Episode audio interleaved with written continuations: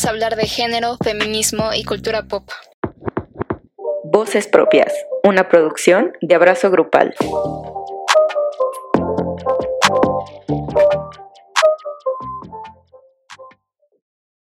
Hola a todas, ¿cómo están? Y a todos también. Soy América y estoy muy contenta de estar en otro episodio con ustedes. Y me acompaña como siempre Ara. Hola a todos y a todos, espero también estén súper bien. Yo también estoy como muy bien, me encuentro aquí con ustedes, con América, como muy lista para hablar de, de este tema que es el aborto, porque vamos a hablar de eso, ¿verdad, Ame? Exactamente, nos vamos a, a enfrentar a este tema, que creo que, o sea, estuve pensando y, o sea, siento que entre nosotras dos como que no está a discusión, porque o sea, sabemos que tiene que ser, seguro, legal y gratuito, pero pues sí hablar de todas las miradas que se les ha dado, ¿no? Como alrededor del mundo, la cultura en México. Sí, más que nada, obviamente nos vamos a aterrizar aquí a México eh, y creo que es importante abrir estos espacios para hablar del tema, porque aún hay mucho, pero mucho estigma alrededor del aborto y qué bueno que lo estamos haciendo aquí y que vamos a abrir un espacio para eso. Sí, claro, ya es, es urgente. Ahora sí que eliminar todos estos mitos, sobre todo, que tenemos sobre el aborto, que más que nada pues gira a la libertad de pues de la mujer y su cuerpo. Sí, totalmente. Y creo que también independientemente si tú, querida, querido escucha, estás en contra de la legalización del aborto, pues te invitamos a quedarte para que veas cómo es este asunto desde el punto de vista feminista, porque obviamente lo vamos a abordar como más de, de ese lado. Y pues en general creo que siempre es importante escuchar distintos puntos de vista. Incluso nosotras, pues crecimos con un discurso desde la moral y religión, conocemos cómo, cómo piensan ellos por ejemplo, AME, pues por una escuela de monjas, y yo crecí con el punto de vista, pues católico de mi mamá y cristiano de la familia de mi papá, o sea, son dos religiones ahí, y quieras o no, pues sí son diferentes en muchas cosas, pero en cuanto a principios, pues como que empatan, ¿no? Los principales. Y yo sé que cada quien tiene su criterio, eh, pero definitivamente creo que lo vamos a abordar desde pues el movimiento feminista y no desde la moral, porque pues la moral es un asunto de cada quien y si algo tiene el feminismo es que es colectivo, o sea, no es de una sola persona y tenemos que abordar los temas desde un razonamiento más objetivo y hasta científico, ¿no? Porque es necesario hacerlo así, de otra forma yo creo que sería muy injusto. O no sé qué tú qué pienses. Sí, justo estoy en total acuerdo porque pues siento que muchas veces estos estigmas sobre el aborto vienen de un lugar para empezar, de ignorancia, la verdad, y de como falta de empatía, porque pues, o sea, hasta nosotras mismas, ¿no? Sabemos que nuestra experiencia de ser mujer, aunque compartimos muchos de los abusos que pues la sociedad, la sociedad nos somete, como sea, no es como la misma experiencia, ¿no? Y pensar que pues todas tienen la misma, todas van a tener la misma experiencia, por ejemplo, con un embarazo que yo, pues creo que hasta es egoísta. Sí, es como egoísta como quedarse con esa perspectiva. Yo también estoy de acuerdo. Y estoy de acuerdo en que existen muchas mujeres y cada, cada una tenemos nuestra situación diferente. Y creo que este tema hay que tratarlo también con, con empatía, ¿no? Precisamente. Y me gustaría pues empezar abriendo pues el tema de, del aborto, aclarando algo, creo que es muy diferente estar a favor del aborto a estar a favor de la legalización del aborto. o sea, son cosas como diferentes, ¿no? El movimiento feminista busca lo segundo, que es la legalización del aborto, y creo que es bien importante no caer en este discurso de que somos aborteras, de que estamos en contra de la vida, de que queremos genocidio, de que odiamos a los bebés. O sea, pues aguanten, no, o sea, por ahí no va la cosa. Lo que se quiere es su legalización, ¿no? Y con esto pues la posibilidad de que las mujeres, de que nosotras decidamos sobre nuestros cuerpos y tengamos la opción de realizar esta práctica con las mejores condiciones en caso de requerirse, ¿no? O sea, lo que se busca es tener la, la opción, ¿no? Se busca que no sea un crimen elegir. O sea, eso como de entrada, ¿no? Sí, súper importante porque como que, se, no sé, me da risa que es como, ay, es que ustedes, no sé, son unas aborteras, como si quisiéramos exterminar a la raza humana o qué sé yo, ¿no? Cuando pues obviamente hay feministas que son mamás o hay feministas que están embarazadas, o sea, no es como, pues ya, si el aborto, si queremos aborto es porque todas tienen que abortar, ¿no? Y es de a huevo. No, es porque queremos que todas puedan decidir en caso de que tengan un embarazo no planeado, ¿no? O no deseado. Ajá, sí, totalmente. O sea, hay mujeres que, que son mamás y están a favor de la legalización del aborto y, van a marchas también, o sea, a, protestar como, como este derecho que no se tiene que protestar, pero pues tenemos que también exigir, ¿no? Que se nos garantice este derecho de, pues, tener como esta posibilidad segura, ¿no? Y gratuita. Si hay que aclarar otra cosa, este, que no importa qué método anticonceptivo, a veces esas madres fallan, puede haber embarazos no deseados. Entonces, o sea, de alguna forma sí entra el tema de salud sexual aquí, eh, sobre todo el hecho de que se tiene que garantizar tanto la educación sexual como la reproductiva para tomar decisiones libres e informadas, ¿no? O sea, va más allá de embarazos. También entra el deseo, entra el placer, entra el consentimiento. Y creo que si no se tiene esto, pues puede desencadenar violencia y precisamente se perpetúa como esta idea de que si eres mujer y te embarazas, a huevo tienes que ser mamá, ¿no? A huevo tienes que, que tener el bebé. Y creo que pues, no por nada este lema, e, este lema feminista que dice educación sexual para decidir, anticonceptivos para no abortar y aborto legal para no, no morir. Es como el lema de la lucha para legalizar el aborto y es como muy importante tener en cuenta esto, ¿no? Porque se busca protección y libertad a la vez para que las mujeres podamos decidir, ¿no? Sí, claro, totalmente. Precisamente verlo desde, pues, como tantas posibilidades, ¿no? Que hay en la vida de una mujer, que obviamente una de ellas puede ser ser mamá o no ser mamá, ¿no? Eso no tiene nada que ver. Y justo cuando, o sea, cuando hablas de esto de la educación sexual, me hace muchísimo pensar en un argumento que yo he escuchado muchísimo, que es de que, ay, pues si andaban de calientes, pues ahora que, pues ahora tienen que sufrir las consecuencias, ¿no? O sea, y para empezar, me da como, hasta se me hace súper extraño que algo tan humano como lo es el placer sea tan castigado y más cuando es con las mujeres, ¿no? Y además de que si fuera realmente un castigo como equitativo, por así decirlo, pues no tiene nada que ver cinco minutos de calentura a 20, 30 años criando literal a una persona, o sea, ni, ni siquiera lo puedes poner en una balanza. Sí, no, para nada. Y, y aparte, súmale, por ejemplo, las circunstancias económicas, súmale por ejemplo, el hecho de que mujeres viven en periferias, ¿no? O sea, son como cargas y cargas que pueden irse abonando y muchas veces se sale de las manos. O sea, es por esto que recalco como esta, esta parte de que pues, los anticonceptivos pueden fallar, ¿sabes? Incluso, o sea, por más como eh, controlado o controlada que, que tú consideres, ¿no? O sea, sobre tu cuerpo en torno a los anticonceptivos, pues puede ocurrir un embarazo y ese embarazo puede ser no deseado, ¿sabes? Siempre está el punto 01, o sea, o hasta más de varios métodos anticonceptivos.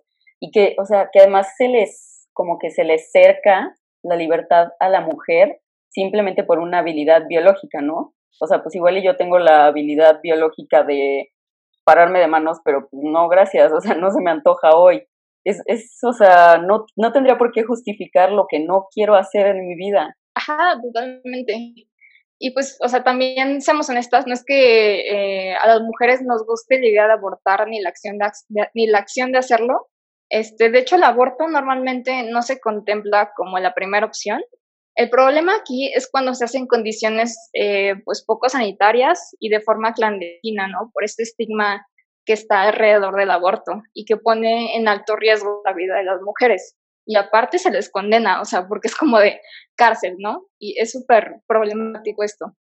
Entonces, si se lucha por su despenalización, es porque queremos llevar este tema a lo público, ¿no? Al, al Estado, o sea, que deje de quedarse en lo, privado para pasar a lo público. Y aquí es cuando entramos a la pregunta de por qué el aborto tiene que tratarse como un tema de salud pública y no como un tema desde la moral, ¿no?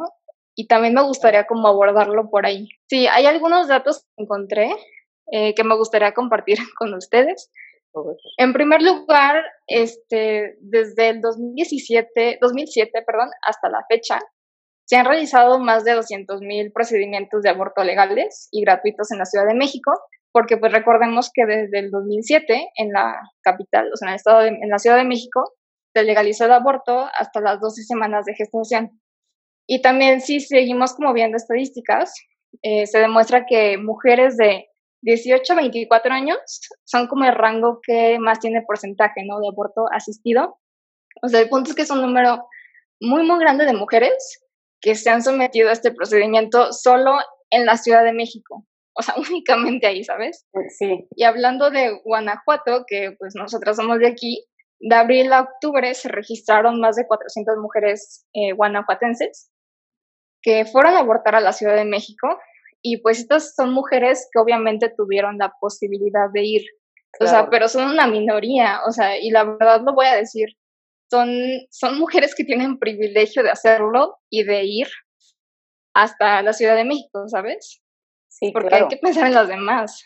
Y que más o sea, tienen los recursos para, para hacerlo, porque pues cuántas mujeres hay y, o sea, ahorita nos estamos metiendo en que solo es un embarazo no deseado, ¿no? Ahora súmale, por ejemplo, que es una violación y que precisamente esta falta de información, de educación, este como tan callado que tenemos el aborto, que es una, un asunto tan privado y pues cero público, que probablemente hay muchísimas mujeres que ni siquiera conocen la opción. Ajá, sí, por lo mismo de que no hay educación sexual, ¿sabes? O sea, es como una cadena que pues sí, llega hasta ahí y, y qué tal que si una mujer se embaraza y ya no sabe qué hacer y su única opción es pues pues vivir como con eso, ¿no? Y, tener como la gestación y cumplir con eso y tener al bebé y luego como que no darle las condiciones favorables, ¿no? Entonces como que también hay que pensar que no existe un solo tipo de mujer ni una, ni una sola clase socioeconómica, porque como te digo, ¿qué de las que viven en la periferia? O sea, que no tienen dinero, que de las que tienen miedo y si lo intentan, pues lo hacen de una forma como muy secreta y en pésimas condiciones y a una edad muy temprana. Porque lo que es real es que en México, eh, o sea, México tiene el primer lugar de embarazos y nacimientos en adolescentes a nivel mundial. Eso está muy cabrón. Y te aseguro que más de la mitad de las chavitas que se embarazan, pues no quieren hacerse responsables de, un, de a su edad y no sabemos bajo qué condiciones estén. Sí, que probablemente fueron violaciones. Ah, sí, sí. Y el no dar la posibilidad de elegir de que una mujer o niña pase por un embarazo que no quiere, eh, solo abre como una brecha de desigualdad porque se imponen cargas, pues, de cuidados, ¿no? Hacia la mujer. O sea, como dije, eh, la responsabilizan por cosas eh, que son más impuestas que nada. O sea, como que seguir con este rol de que las mujeres tenemos que cumplir con, con la maternidad y siento que no se vale tampoco. Sí, em, no. sí, no, no se vale como obligar a una niña, por ejemplo, a, a tener un bebé. O sea, ¿cómo lo va a cuidar? Pues no. Sí, exacto. también hay que ver más posibilidades. Además, no es como algo, no sé, no es como que hay los nueve meses y ya, ¿sabes? Y doy a luz. No, o sea, implica muchísimas cosas de las que pues a veces ni siquiera se habla por lo mismo, pero pues o sea, los millones y millones de niños, por ejemplo, no deseados que nacen o no planeados, que muy contradictorio esto de querer salvar las vidas, siento yo, porque en vez de salvarlas estás poniendo en riesgo muchísimas vidas, ¿no? Y empezando por la vida de la madre o de la mujer que no quiere ser mamá, porque entonces la estás encaminando a, a este filtro de maternidad que o sea, se supone deberíamos de tener, según no sé quién, simplemente porque tenemos la habilidad de dar a luz, ¿no? Y esto, o sea, pues es como muy grave porque además de que entonces nos están encasillando solo en esta parte de ser madres por ser mujeres, este, nos dan una responsabilidad muy grande que además de ser injusta, es una responsabilidad de la que los hombres se pueden deshacer muy fácilmente. Sí, exacto. De hecho, eh, tú alguna vez me dijiste que si los hombres se pudieran embarazar, hasta en los oxos se podría abortar, ¿sabes? Eh, que un aborto, por favor. Claro. Siguiente. sí.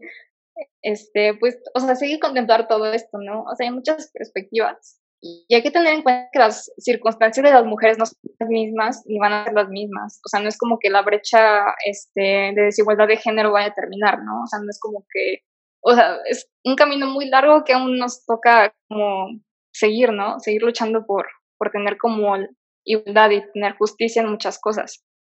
Entonces, eh, pues sí, está cabrón que en casi todo México se penalice el aborto. Eh, o sea, yo sé que, por ejemplo, eh, hay una causal de violación, o sea, que si una mujer fue violada, sí tiene derecho al aborto, pero pues en general, para otras causales, o sea, en general, pues sigue siendo un crimen para las mujeres en México.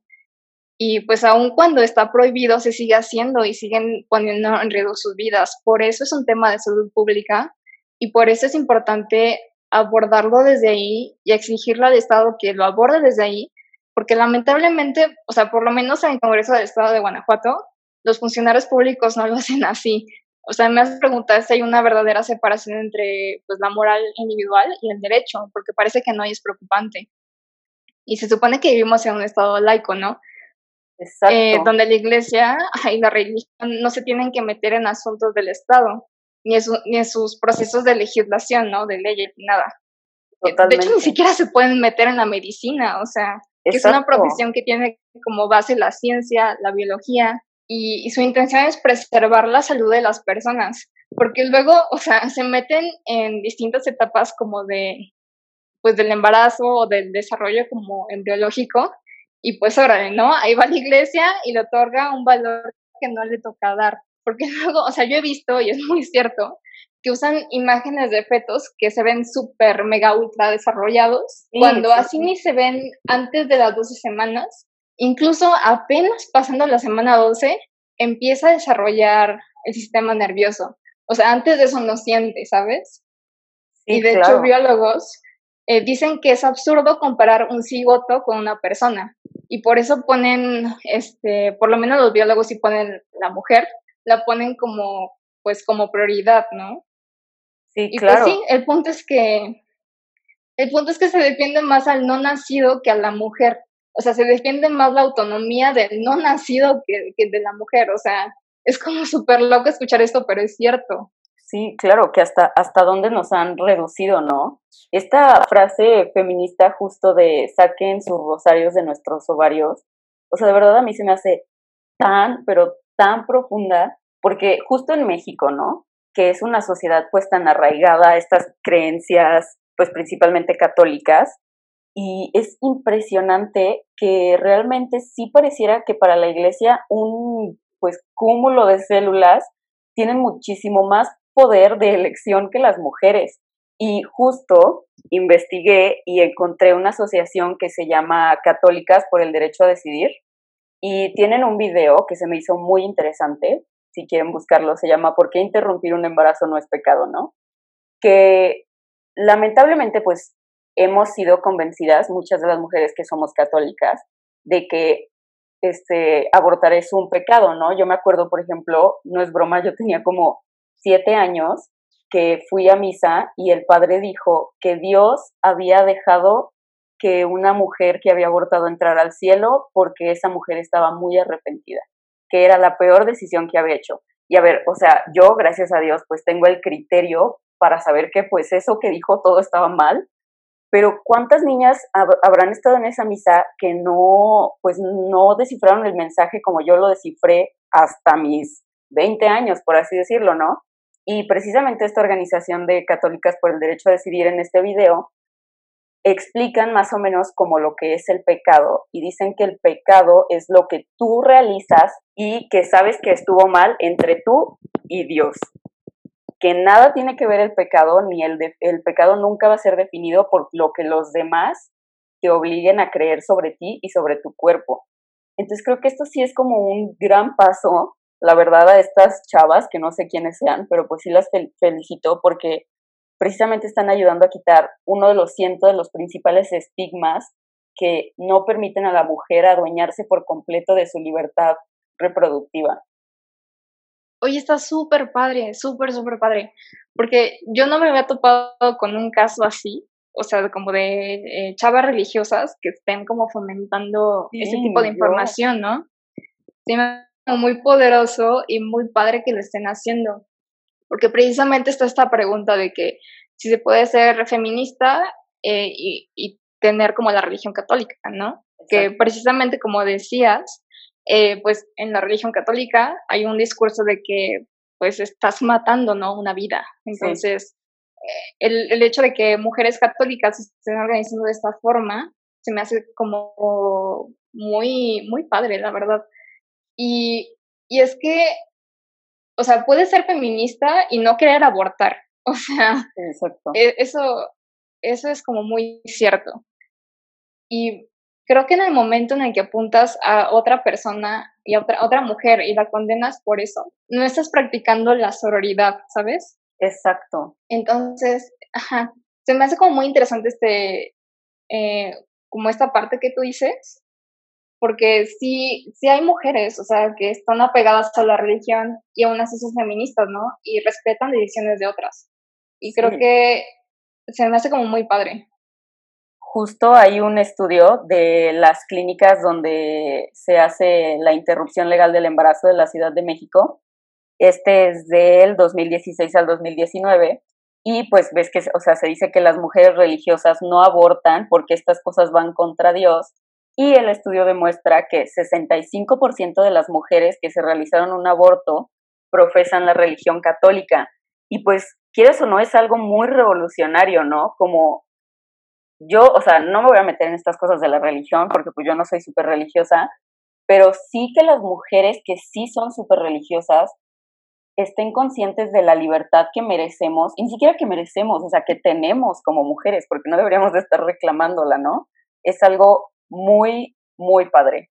Yo también siento que es algo súper padre. De hecho, también como que me recuerda eh, a una autora que leí hace tiempo que se llama Yoconda Belli, esta autora es de Nicaragua y tiene un libro que se llama El infinito en la palma de la mano. Ella es feminista, pero hace cuenta que también escribe como reinterpretando eh, textos bíblicos. Y en este libro, o sea, como que reinterpreta la historia, historia de Adán y Eva de una manera como muy padre y desde un punto de vista feminista. Por ejemplo, el personaje de Eva es como muy inteligente, ¿no? Y cuando Dios la juzga por haber cometido pues el pecado, ¿no? De, comer el fruto prohibido. Claro. Ella lo confronta y le dice, tú sabías que esto iba a pasar, o sea, tú querías que esto pasara y con el, con el conocimiento que yo tengo ahora me estás haciendo responsable. O sea, es como una responsabilidad que tú no querías cargar y yo le estoy cargando por ti. Entonces como que lo confronta y cuando leí eso fue como impresionante porque fue de, wow, Eva está confrontando a Dios. No, y no sé, me hace pensar, está como muy fuerte pero está padre. Muy cabrón, sí. Entonces está muy cabrón.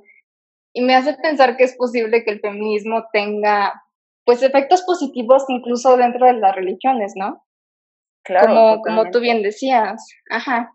Lo que sí no está padre es que fuera, pues, al revés. Siento que ya que las religiones, este, cuando se meten al movimiento, pues, pues, no sé, como que lo hacen de una manera como muy sesgada. A veces me parece así. Este, y como sabemos, pues el movimiento feminista tiene, tiene que estar abierto para todo tipo de mujeres, ¿no? Y tiene que ser objetivo. Entonces, pues no sé, siento que si la religión se mete en estos temas, sí está como poniendo pues en dilema a muchas, muchas mujeres. Sí, totalmente. Y justo tú lo decías al principio, no es lo mismo eh, el aborto a la legalización del aborto, porque, o sea, hay que tener en cuenta que es, es, o sea, la verdad es una cuestión pues de salud y de libertad sobre nuestros cuerpos, ¿no? Y no tener la libertad y todavía ser castigada por querer practicar esa libertad, o sea, realmente es algo que pues literal está trazando nuestra existencia. Sí, como dice, trazando nuestra existencia, eso se me hace como muy fuerte. Y nuestras decisiones, ¿no? Y hasta dónde pues llegamos a decidir sobre nuestro cuerpo. Y es que este debate no es nuevo, o sea, tiene casi 90 años. De verdad sí tiene muchísimo, muchísimo tiempo que se ha estado debatiendo, o sea, sobre la legalización del aborto. Y las que ponen las manos eh, al fuego han sido las feministas. O sea, porque por ejemplo está pues toda la marea verde, ¿no? En Latinoamérica, donde se porta como un pañuelo verde que significa resistencia y es como un símbolo de lucha, ¿no? Eh, o sea, porque pues es algo como muy simbólico en el movimiento feminista. Y, creo que son movimientos eh, como muy preparados, o sea, es un movimiento muy preparado y muy articulado, o sea, porque las chavas eh, que están como así al mero enfrente y las demás, sí tratamos de informarnos lo mejor que podemos, este, de que organizamos ponencias, de que este, leemos un, buen y todo esto, entonces como que lo estamos haciendo desde un marco teórico como muy válido, ¿sabes? Y creo que, o sea, estos 90 años, pues que, que hemos como caminado hacia pues la despenalización del aborto, han sido como cada vez más, mm, o sea, no, no diré que sencillos, pero mínimo sí hemos visto más apoyo entre más mujeres, ¿sabes? O sea, como que por lo menos las últimas marchas que hubieron, han habido más chavas, ¿no? Que se suman al movimiento. Sí, que ha, sido una conversación, yo siento que ha evolucionado muchísimo, porque pues, y, hasta incluso en la, en ciertos aspectos de la educación de muchas mujeres, que ya no es como, como, ok, igual yo no quiero abortar, pero tengo la suficiente empatía para saber que hay mujeres que necesitan que sea despenalizado porque ellas sí lo quieren hacer y pues no, o sea, no es asunto de ninguna de nosotras. Por eso es un movimiento, siento, tan, pues tan abierto, pero al mismo tiempo tan bien armado, porque después de todo lo que nos forma como, pues como feministas, es que tenemos todas algo en común, ¿no? Y es que precisamente, pues el patriarcado se nos ha metido y nos ha trazado de una manera terrible hasta el cerebro, ¿no? Y, y darnos cuenta de que nuestras vivencias pues no son las únicas y que tenemos que darle la oportunidad a todas las mujeres de decidir sobre su cuerpo es algo que ahora sí que hemos aprendido juntas y que también sí sí o sea nos hemos dado cuenta que que o sea que este todo este discurso de que no se despenalice el aborto y que pues es un delito abortar es como es el machismo que se justifica de la biología, ¿no? Que es como, híjole, pues como tú puedes ser mamá, pues esa es mi justificación machista para que seas mamá y ya. Sí, como que asignan como toda una carga nada más a las mujeres, porque como decías al principio, somos la que, las que nos embarazamos, ¿no? O sea, y es, es por eso se, se nos apuntan con, con el dedo así directamente. Y, y también como para agregar algo más, pues en el feminismo hay muchas redes como de acompañamiento y, y se me hace como muy importante reconocer como esta labor tan importante que han tenido como en, en acompañar eh, a mujeres que, que, lo necesitan, ¿no? Porque mujeres están garantizando que otras mujeres vivan. Eso se me hace súper hermoso, ¿sabes? Sí. Como practicar esta sororidad de esta forma y el decir, este, pues estoy aquí para ti, no importa lo que pase.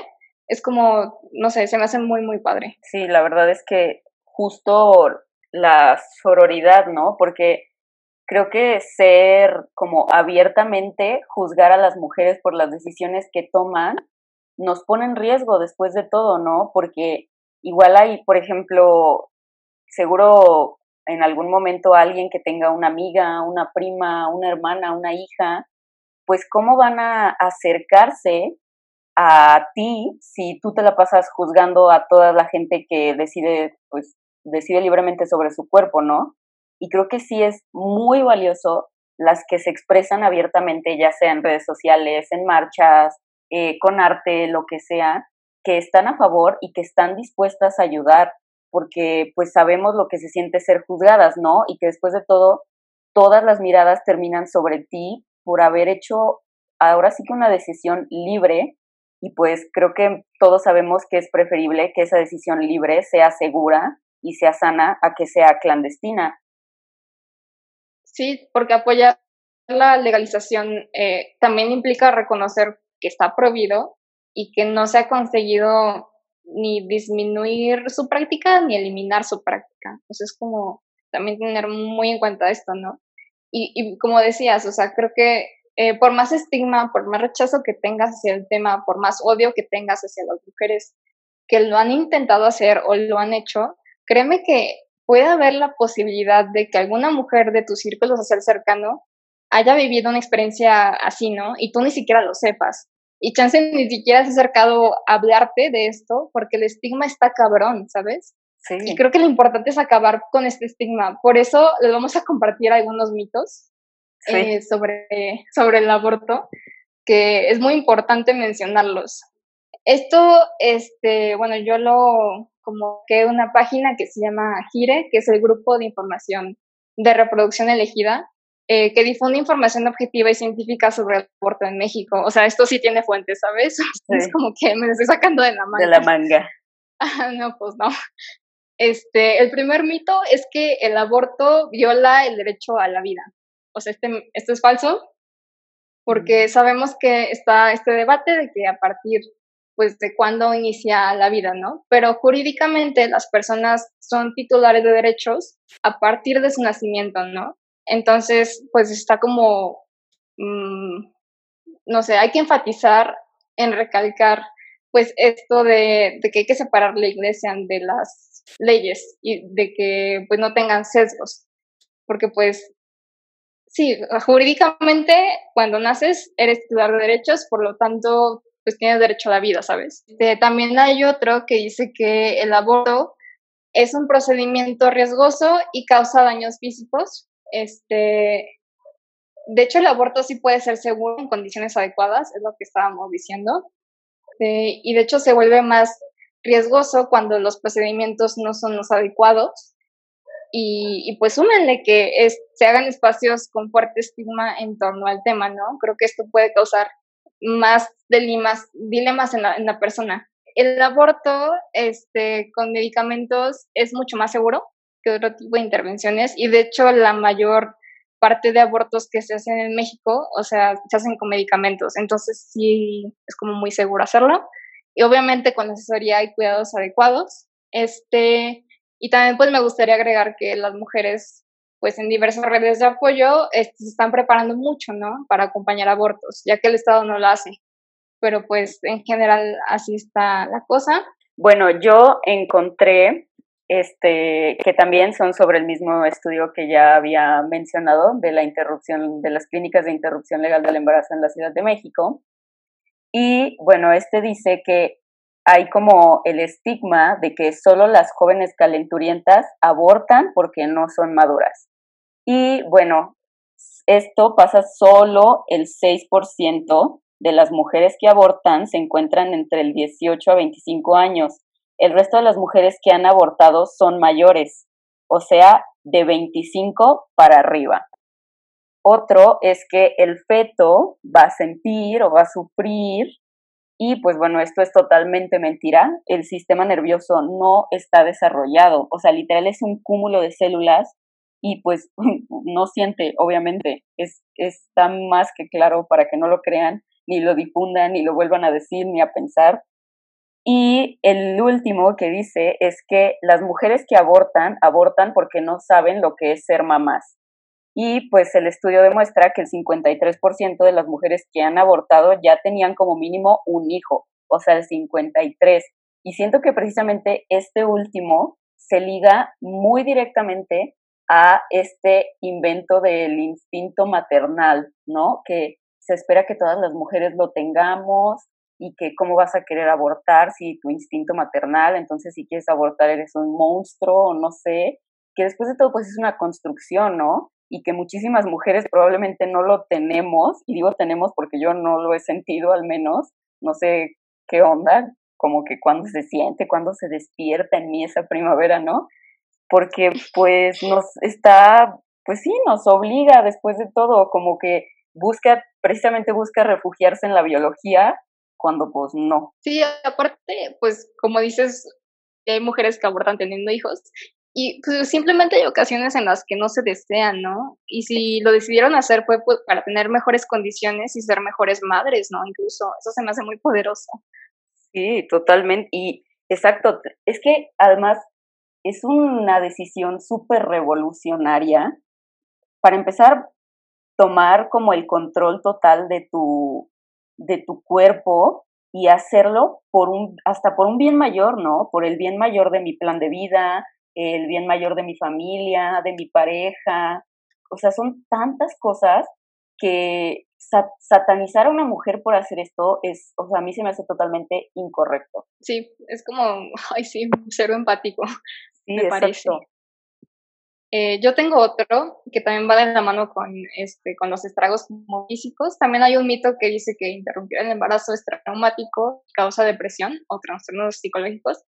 Y de hecho el aborto no está asociado eh, a consecuencias negativas en la salud mental y no hay estrés en mayor comparación a otros procedimientos médicos. Lo que sí afecta, eh, bueno, aquí dice que es el estigma y el miedo por ser criminalizadas. O sea, que eso afecta aún más.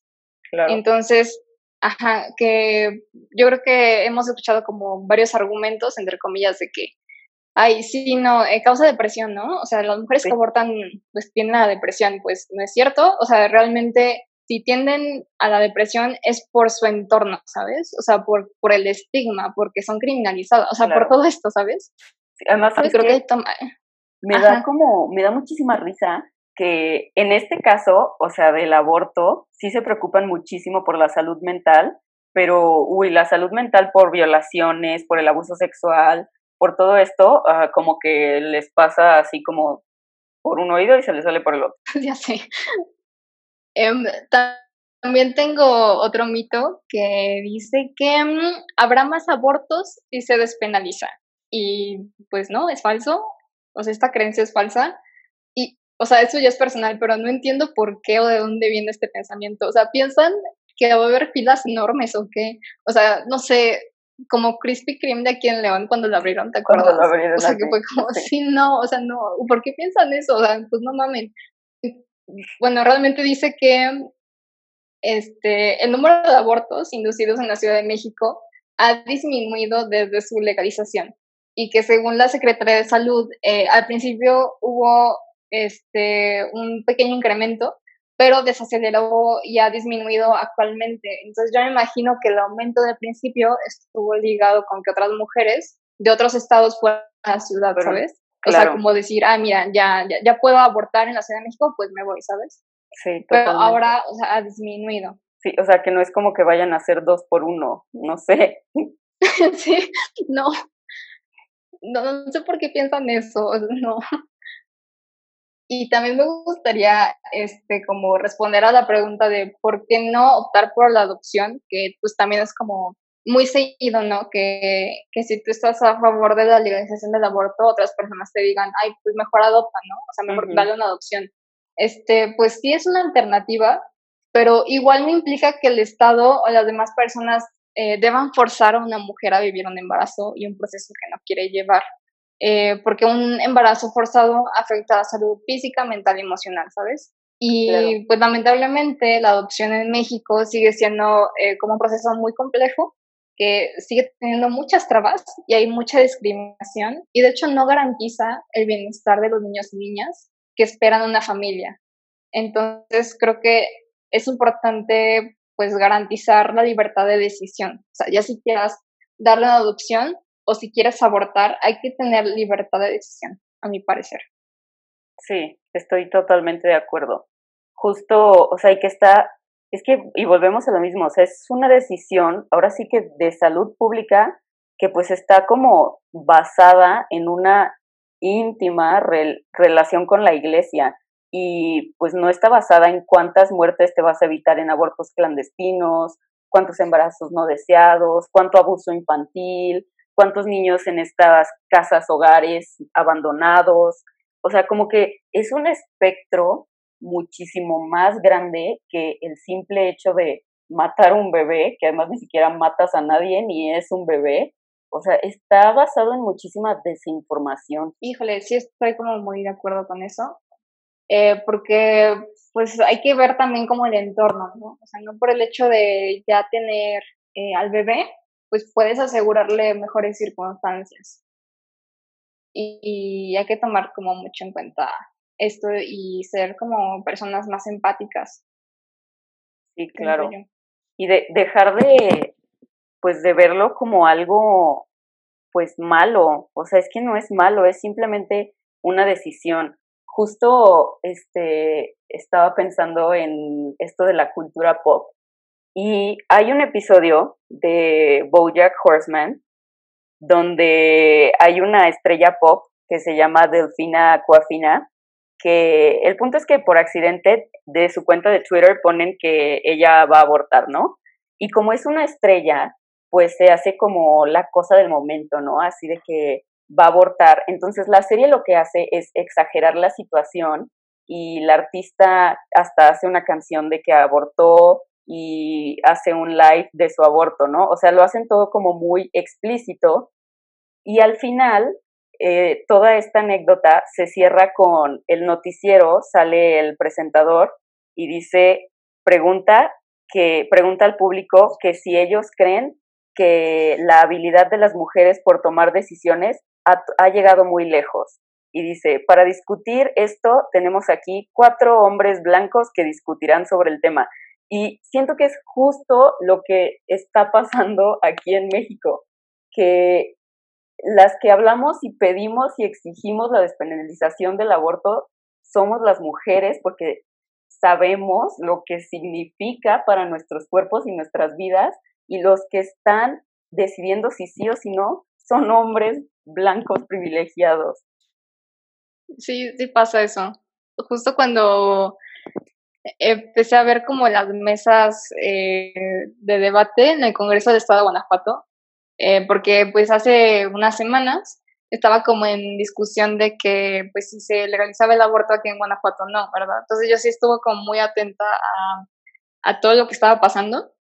Y sí, o sea, justamente en los paneles donde pues eh, se, se ponían como perspectivas en contra a la legalización del aborto, sí había varios hombres, ¿sabes? Y, y en cambio, eh, cuando pues eran paneles eh, a favor de la legalización del aborto eran puras mujeres hablando de, de, pues lo que saben.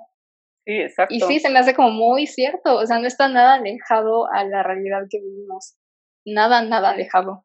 Que incluso hay para muchas cosas a las que se les consulta a la iglesia aquí en Guanajuato, que es como, ¿por? O sea, ¿y el Estado laico por dónde no lo pasamos o qué? Sí, ya sé, se supone que es laico, pero sí, como que siento que les vale, les vale mucho. Eh, y sí, o sea, también reconozco que tiene como mucho poder eh, la iglesia en el Estado y, no debería ser así, obviamente. Y nuestro, nuestro trabajo es exigir, ¿sabes? Y, y votar. O sea, es como nuestro, nuestro derecho como ciudadanas, ¿no? De que, de que votar por los funcionarios o más bien pues funcionarias que nos pueden ayudar, ¿no? a que pues en próximos años sí se legalice pues la iniciativa de despenalizar el aborto. Sí, claro, y que no, o sea, que a nadie que no quiera se le obligue a pues a ser madre después de todo.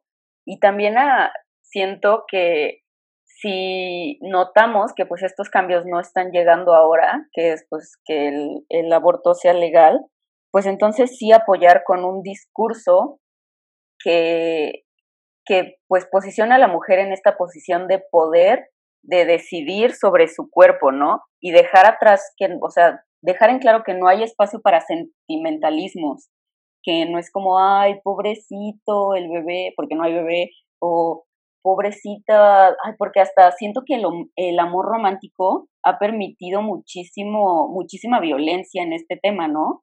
Como, es que, ¿y el papá qué va a pensar? O, ¿y el papá qué quiere? cuando muchas veces son los ausentes después de todo. Sí, son los más ausentes. Y es como muy triste ver esto.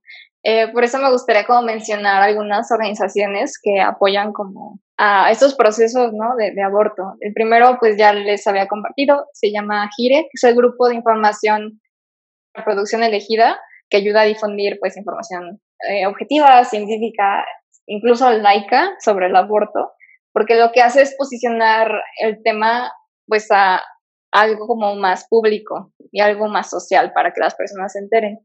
Y también en México tenemos el Fondo María, que es el primer fondo de aborto en América Latina y es como una ONG que da apoyo económico, emocional y también logístico a mujeres que no cuentan pues con los recursos suficientes para acceder a estos servicios de aborto en la Ciudad de México. Entonces, pues si buscan en la página hay como información de contacto, etcétera, ¿no? Y se me hace como importante ponerlo en la mesa, eh, pues por cualquier cosa, ¿sabes? Sí. Para que la gente sepa que existe eso. Y aparte también hay más organizaciones pues feministas, ¿no? Desde colectivas hasta, eh, pues sí, colectivas locales a internacionales. Y, y existen opciones de ayuda y apoyo. Sí, claro, y que ahora sí que vale la pena seguirlas, aunque no sé, o sea, nadie está exento, ¿no? De un embarazo no deseado, ninguna de nosotras, siento yo. Y este, yo les quiero compartir la página de Facebook que se llama Morras Help Morras, que ahí hay muchísima información sobre el aborto seguro y sobre cómo, cómo llevar a cabo el proceso, ¿no? De la interrupción legal del embarazo. Y obviamente no son una clínica de aborto, pero sí creo que apoyan mucho en pues ampliar el discurso, abrir los espacios y apoyan también dando la información necesaria en donde sea que estés. Entonces, si te encontraras en una situación así, pues incluso les puedes mandar un mensaje. Ay, qué padre. Sí, qué bueno que, que existen este tipo de, de organizaciones o incluso pues de morras, así eh, desde, desde lo que saben, así organizarse y pues órale, ¿no? Ahí, va una página para ayudar a otras personas. Eso se me hace muy bonito. Este, creo que es hora de pasar a, a nuestra otra sección, a mí. Este, esta sección pues es como una que, mm, que quisimos abrir para ustedes, para que pues nos puedan compartir su opinión. Hicimos una pregunta en redes sociales Em, que es las decisiones que has tomado sobre tu cuerpo se han visto influenciadas por otras personas, o sea, sí o no, y en qué momentos. O sea, se hizo esa pregunta en Instagram y recibimos sus respuestas. Entonces, tanto América como yo les vamos a leer algunas. Y pues, Ame, no sé si quieras compartir alguna. Claro. Bueno, este, yo quiero empezar con esta que dice así. No fue influenciada mi decisión, pero sí sentí mucho slot shaming cuando decidí perder mi, perder virginidad y eso me hizo sentir muy mal. Y se me hizo súper interesante y súper profunda porque pues gira precisamente a pues también como por qué el, el aborto no ha sido despenalizado, ¿no? Que es que la mujer o sea, como si lo más valioso de la mujer fuera ser mamá y serlo con un solo hombre, ¿no? Y que nuestra sexualidad pues está tan, tan controlada por el patriarcado que pues cuando una mujer decide vivirla de X o Y forma, es juzgada de unas formas muy duras a veces. Sí, incluso creo que provienen más como de los hombres, como estas, em, pues sí, estos juicios, ¿no? Así como de, ay, eres tal cosa y así. Sí, totalmente. Eh, sí, sí, es muy, es muy feo como presenciar o vivir eso. Y pues bueno, yo tuve respuestas eh, no ligadas tanto como en, la parte sexual. Eh, pues mira, en primer lugar, o sea, de la encuesta, la mayoría respondió que sí, o sea, que sí ya las decisiones que han tomado sobre su cuerpo se han visto influenciadas, ¿no? Por otras personas. Y se me hizo como interesante porque yo cuando publiqué la pregunta se me pasó como especificar que era dirigida hacia mujeres, ¿no? Pero igual estuvo interesante porque me respondieron también hombres y 10 de los hombres que me respondieron, solo dos dijeron que sí y el resto dijo que no. Y en cambio, o sea que fueron casi 30 mujeres las que me respondieron, eh, la mayoría dijo que sí, se han visto influenciadas y solo tres me dijeron que no. Y eso se me hizo como muy fuerte, ¿sabes? Muy, sí. Sí, como, como súper fuerte, este desbalance como muy cabrón. Pues sí, de números, que dije, wow, ¿qué onda con esto? Y la mayoría de las respuestas como que mm, me llegaron como en torno a, al papel que tienen las redes sociales, así como donde enseñan cuerpos perfectos o te dicen cómo ser, así como físicamente. Este, mm, por ejemplo, una chava me dijo que pues eh, hubo un tiempo en el que se mataba de hambre y hacía como ejercicio muy excesivo, ¿no? Para buscar este cuerpo. Y, y actualmente ya, ya tiene como una relación muy bonita con el ejercicio y que ya pues tiene una autoaceptación muy grande, ¿no? Con ella misma. Y ahora hace ejercicio por sentirse bien con ella misma. Y se me hace como muy bonito como este cambio de, de rol, ¿no? Del ejercicio, que muy bien puede ser algo como muy pues, tóxico, de alguna forma. O sea, que haces ejercicio en, exceso y ni comes bien y quieres tener el cuerpo perfecto o el supuesto cuerpo perfecto y pues terminas afectándote más, ¿no? Y el hecho de que haya como dado la vuelta a la página de que pues ahora yo decido cómo manejar esto y encuentro el ejercicio como algo liberador, pues se me hizo muy padre. Está muy cañón. Me dijeron eso y está, está fuerte. Sí, la verdad sí. A mí una chava me dijo que hubo una época en la que se peinaba porque le decían greñuda y que hubo un momento en que consideró quitarse sus chinos. Y justo esto me hizo pensar muchísimo en que, por ejemplo, en, Brasil, la, bueno, no sé si ustedes han escuchado del alaciado brasileño, que es muy barato, precisamente porque en Brasil pues hay muchas mujeres afro y como este concepto como de belleza es el pelo pues lacio y sedoso, entonces por eso el, el alaciado brasileño es tan barato, porque hay muchas mujeres que lo practican precisamente por esta presión social. Y no, o sea, nunca lo había pensado aquí. Y sí, o sea, que ella me, o sea, me comentaba que incluso era como, ay, greñuda, fachosa, cuando pues nada más era su naturaleza, ¿no? Sí, o sea, pues y su genética, sí tienen cabello, o sea, y, sí, y no, no sabía el dato de, de lo del alaciado brasileño, no, no lo conocía. Sí, está, muy loco. Sí, sí, está como súper loco. Este, yo tuve también un comentario parecido en torno al cabello. Este, esta chava me dijo que en la adolescencia sufrió como mucho, este, muchos cambios en su cuerpo porque se sentía muy insegura, ¿no? Entonces digamos que hacía lo que otras personas le decían que hiciera o veía que, hacían. O sea, por ejemplo, me cuenta que desde la depilación, ¿no? Que ella ni siquiera notó sus vellos y, y al momento de estar como rodeada de mujeres que se depilaban, como que lo empezó a hacer, ¿no? Y mm. también eh, me contó que una vez ella tenía el cabello muy largo y le gustaba mucho y que una chava le dijo que, que no se le veía bien ese cabello por la forma de su cara y se lo cortó. Entonces, como que se me hace muy, muy feo que esos comentarios lleguen a, perjudicar algo que hasta incluso te gusta, ¿sabes? De ti misma. Y, pues bueno, esto me dijo que fue en la adolescencia, que ahorita ya está como en lugar mucho mejor. No, es que eso sí, y justo lo que, o sea, ligándonos muchísimo al episodio pasado, ¿no? El realmente hay un control sobre nuestros cuerpos, o sea, no es un invento, no es que nosotros lo querramos decir por causar controversia, está muy cabrón el control que hay sobre el cuerpo de la mujer. O sea, una chava me pone operarme la nariz, que, o sea, imagínate yo, o sea, poniéndome en sus zapatos, lo que le habrán dicho para llegar al punto de, pues, operarte la nariz, que no me lo he operado, pues, pero supongo es algo muy doloroso. Y precisamente que que el reinado de, de nuestros cuerpos lo tengan todos menos nosotras es algo realmente alarmante. Sí, por supuesto. ¿Y esta chava no te dijo si en realidad fue algo que, que quería?